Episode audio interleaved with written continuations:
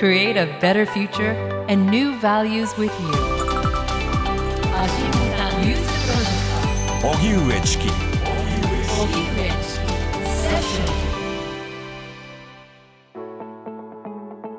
ここからは企業経営を考えるコーナーです。日本 IBM プレゼンツ経営の未来展望。企業経営に欠かせない7つの決断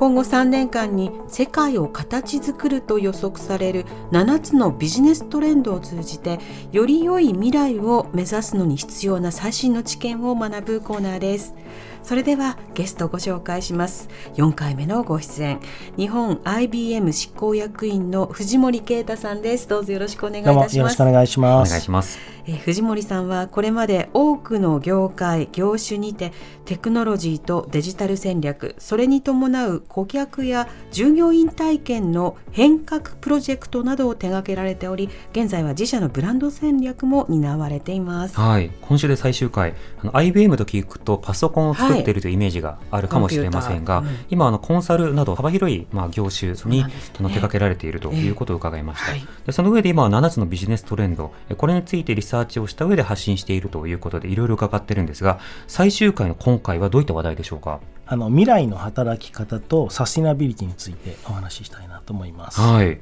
えー未来の働き方これはどういったものでしょうか？我々レポートの中では社会契約っていうちょっと難しい言葉を使っているんですけれども、うん社内で抱えるべきコア人材とエコシステムでカバーしていく領域っていうのを、まあ、再整理していく必要が企業にはこれから出てくると。はいまず大前提にあるのがですね企業がスキルを調達する上で社員を雇用するっていう考え方そのものがですね徐々に今薄れつつあると。うんでスキルというものはスキルマーケットから柔軟に調達をしていくっていう流れが当然加速をしていて、はい、まあ、これからの雇用という考え方には当然大きな影響を及ぼすというふうに考えてます。はい。これあのまあグローバルで見れば、まあ、こういう傾向ってあるっていうのはまあなんとなくわかるかなと思うんですけれども日本の今2021年のですね厚生労働省のデータだと、えー平均勤続年数一つの会社に勤める年数って11.9年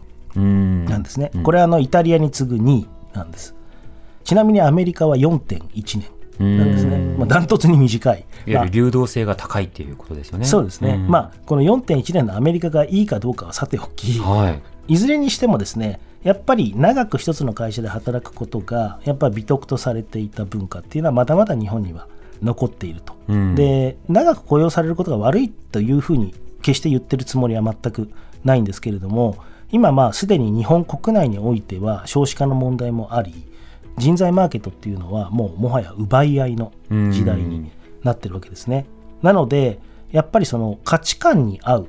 ところで人は働くし企業はその価値観に合わせていく、まあ、多様性を受け入れる、まあ、こういった形で新しい契約を契約というのは雇用形態だけではなくてですねさまざまな価値観のみならず個人のですね働き方とかそういうものに合わせていく柔軟な、まあ、制度仕組みも含めた形でですね企業が対応していく必要があるっていうのが一つ大きな提言です。うん。これは具体的にはどういった場面が想定されるんでしょうか？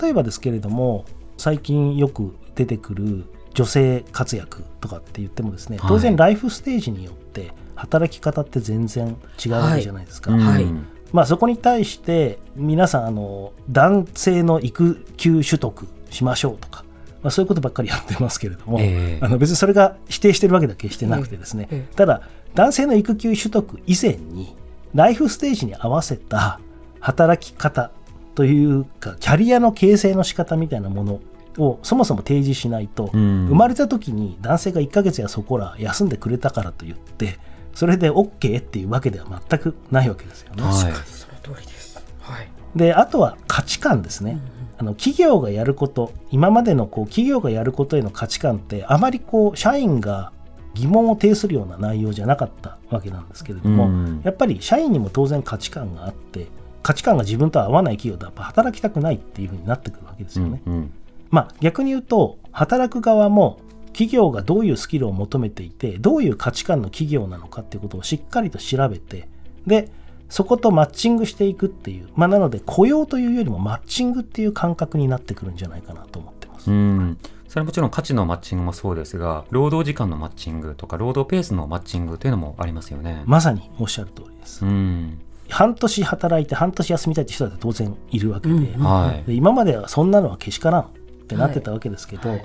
そういうことではなくて、えー労働人口が総出で、えーやっぱり生産をしていくって考えると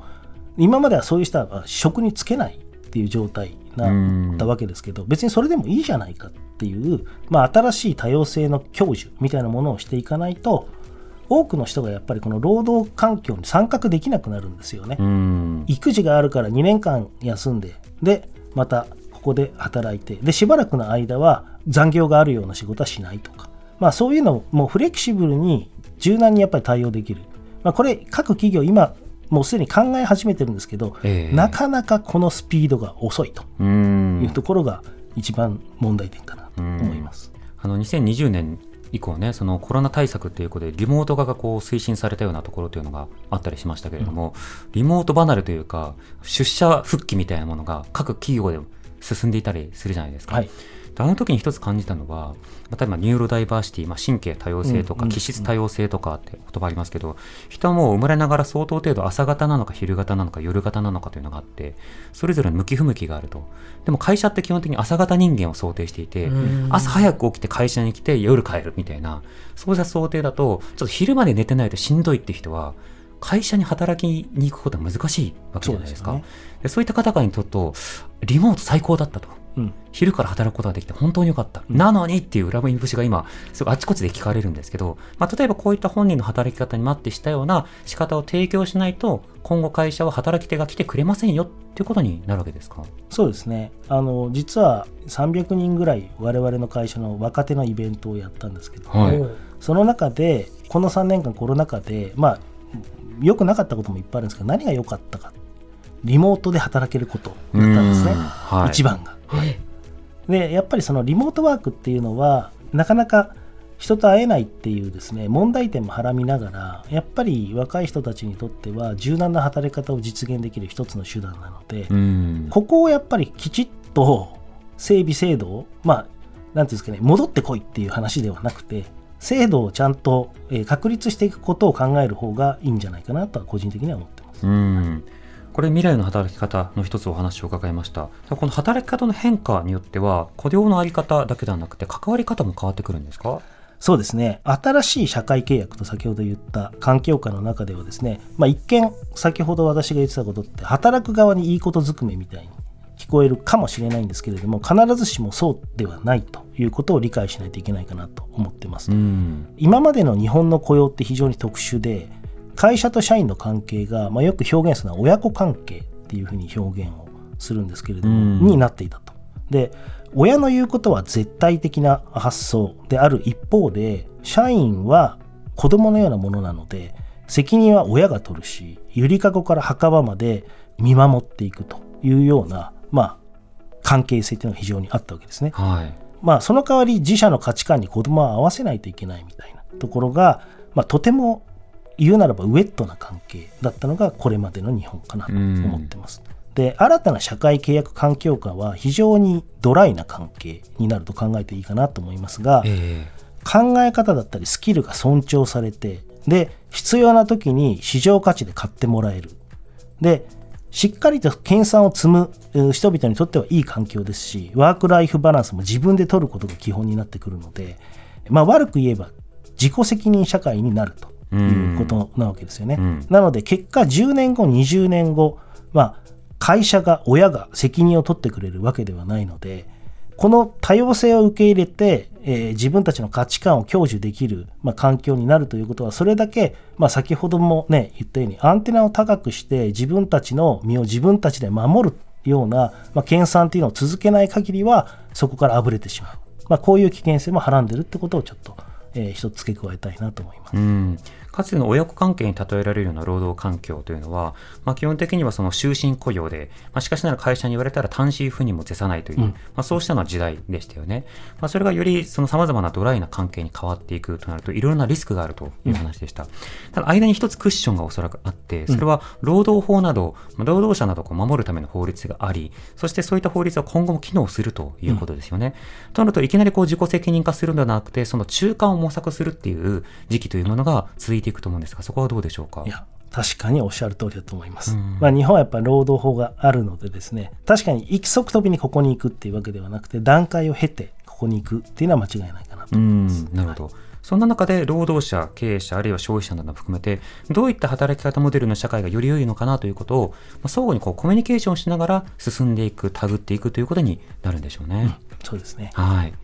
ではもう一つの持続可能性、サステナビリティ、こちらはいかがでしょうか？そうですねあのサスティナビリティは、まあ、先ほどあったですねその企業がどういうことを考えているのかで最近言われているのはパーパスって言ってますけれども、まあ、あのこれに通ずるものがありますけどはい。これまであの単なる CSR であるとかですねボランティアの一環みたいな形でサスティナビリティを、えー取り組んできた企業っていうのは非常に多いかなと思うんですけれども、ん。このままでは消費者目線でも社員目線でも当然厳しいとはい。いうところで、このサスティナビリティと新しい、えー社会契約っていうのがどう結びついていくのかというとやっぱりすでに欧米をはじめとする多くの企業ではこのサスティナビリティを自社の経営の主軸そのものに置いてですね経営計画っていうのを出していってます。うん。何よりそういう企業でないと、まあ、ESG 投資もそうですがはい。投資家からの投資も集めることが、まあ、できないと。で消費者それから社員株主そういった全てのステークホルダーから、まあ、極端な話見捨てられてですね企業が中長期に成長するっていうことはできないのでですねやっぱりこのサスティナビリティに対する意識っていうものを CSR やボランティアっていう発想から、まあ、企業の中核に据えるという、まあ、発想というか、マインドの転換というものを、まあ、日本の経営者並びに、まあ、社員自身もそうですけれども、まあ、していかないといけないというふうに考えてます。うん今あの持続性サステナビリティ、まあ、これいろんなレベルで使われる言葉ですけれども、まあ、人権配慮であるとかあの世界のさまざまな平和に対して貢献することこれに対してそれもやっていますよっていうのが今の企業のアピールの仕方なんですがそねそもそもそうしたような持続性というものは前提にして会社の理念に埋め込んでおかないと、多くの消費者はえそんな企業のものは使えないよとかあのそういった企業には賛同できないよということで、まあ、労働者も消費者も離れてしまうリスクがあるということですか？全くおっしゃる通りだと思います。なかなかやっぱりこの領域ですね、まあ、数字でも表れているように、はい。消費者もやっぱり最近すごく見てるんですよね。うん。そして企業に入られる方々もその企業理念やパーパスっていうのは非常によく見られているのでですね、ええ。やっぱりこの両方をちゃんと経営の基軸に組み込むことが非常に重要だと思ってます。うん、とりわけサステナビリティという言葉は SDGs の最初の S っていうので覚えてらっしゃる方もいると思いますが、SDGs ってよく誤解されがちな言葉でなんか環境にいいことっていう印象があるんですよね。うんうんでも SDGs は例えば17のターゲットのうちファーストターゲットというのは貧困対策なので企業が取り組むべきはしっかりとしたまあ雇用であるとか賃金、この安定化を図るということになる。それ SDGs って言ってる割にどんどんどんどんクビにしてんじゃんとかあの途上国の労働者を搾取してるじゃんっていうふうになってしまうとこれはサステナビリティではないというふうに、まあ、リテラシーがつくほど見て離されることになるのでこういったものをこう埋め込んでいくっていうことは重要になってくるんでしょうか？いやもうおっしゃる通りですね。あの SDGs まさに環境配慮みたいな感覚でイコールで捉える方も非常に多いんですが中身見てみれば、うん。働きがいとか、はい。まあ、そういったものも当然含まれているわけなのでジェンダー平等とか、そうですね。まあ紛争をなくすとか、衛生環境を良くするとかねいろいろありますよね。そうですね。そういうこと一つ一つに対する企業のポリシー考え方これをはっきりと市場に対して示していくこと、それによって企業の人格っていうものが理解されるので、うん。当然その人格を尊敬するところと、まあ、働きたいってなってますしその人格が見えないぼやっとした企業だと当然人も消費者も集まらない、まあ、そういうふうになってくるのかなと思います。なるほど。例えばその様々なあのタレントの方が大きなその問題を起こした、それがその暴力的な事件にこう巻き込まれていたようなものとかだと、あの CM 企業が撤退するだけではなくて、うん。声明を出すようなことというのもあったりしますね。はいはいでこれはコミュニケーションですけれども消費者を安心させるだけではなくそこで働いている労働者に対しても安心できる会社だということを伝えるためにうん。とても重要なものだと思うんですが、いやおっしゃる通りです。こうしたものもやはり持続可能性という点でいうともう必須の一つの条件になっていくわけですか？そうですね。あのポリシーみたいなものですけれどもポリシーがあればですね決断も早いんですよね。あ一貫性をどこに取るかということですもんね。はい、あのロシア・ウクライナ問題もそうですけれども、あそこでやっぱり事業撤退っていうのは、まあ、自社の宣伝ではないですけれども、まあ、我々 IBM はもうどこよりも早く撤退を表明しました。うんでそれはやっぱり我々自身がそういうポリシーで会社として存在している。で単にやっぱり利益を出せばいい儲かればいいというものではなくてそのポリシーがまあ根幹にあるので決断を迷う必要性がないんですね。うん。ビジネスを失うかもしれないから来年の売り上げが飛んでしまうからさあどうしようではなくて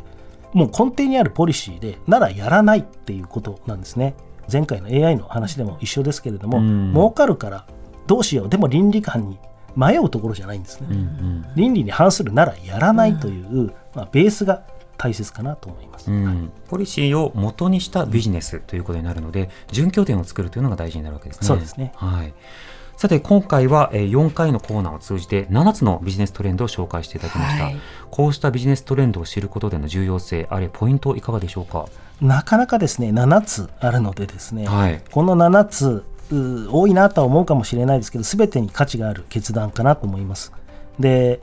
直近の成長とか売上あの先ほどの話もありましたけどとは必ずしも合致しないトレードオフ関係にあるような内容ももちろんあるんですけれども中長期には必ずこういった一つ一つの決断をやっていけば必ず大きな生産性の向上に企業にとっても、えーつながるかなというふうに我々は考えてこのレポートを出しています。うん。最後こう日本企業にこう言える3つの、えーキーファインディングスというところですけど、まあ、今回7つ挙げましたけれどもやっぱり共通して日本企業が課題となっている部分があるんですね、うん。まあ、そこに対応すべきっていうものを3つ最後ご紹介していきたいと思いますけど、はい。まず1つ目が本質への投資っていうところですね、これはあの先ほどまさに話したですね費用対効果でものを考えるんではなくて本質自社にとっての本質って一体何なのかうん。っていうところですね。不動のパーパスであったり考え方経営方針これを明確にすれば先ほどあったように迷わない。迷わないし投資っていうものがお金だけのリターンでなくできる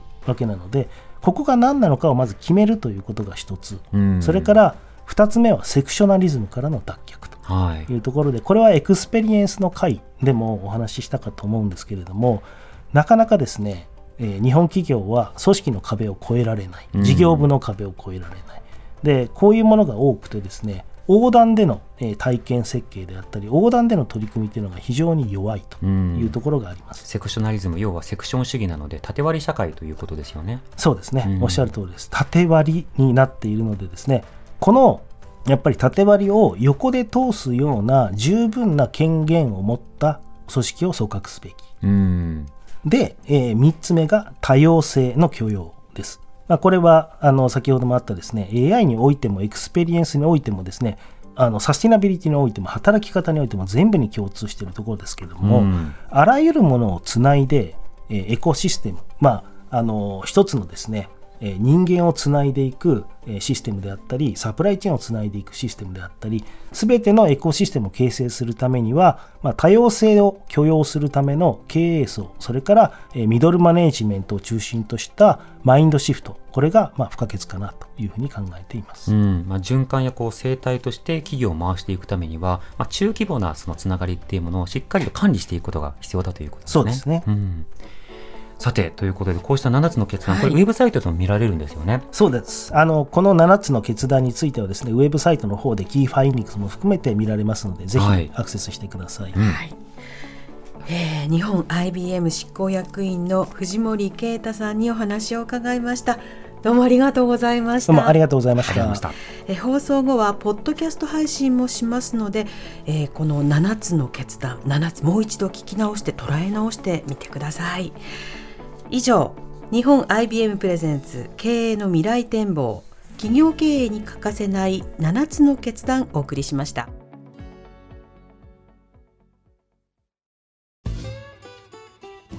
毎週月曜から木曜朝8時30分からお送りしているパンサー向井のフラット。向井さん不在の木曜日を担当するヤーレンズのデイジュンの之介とどうも落合博満です。違います。奈良原正樹です。各週木曜日はヤーレンズのフラット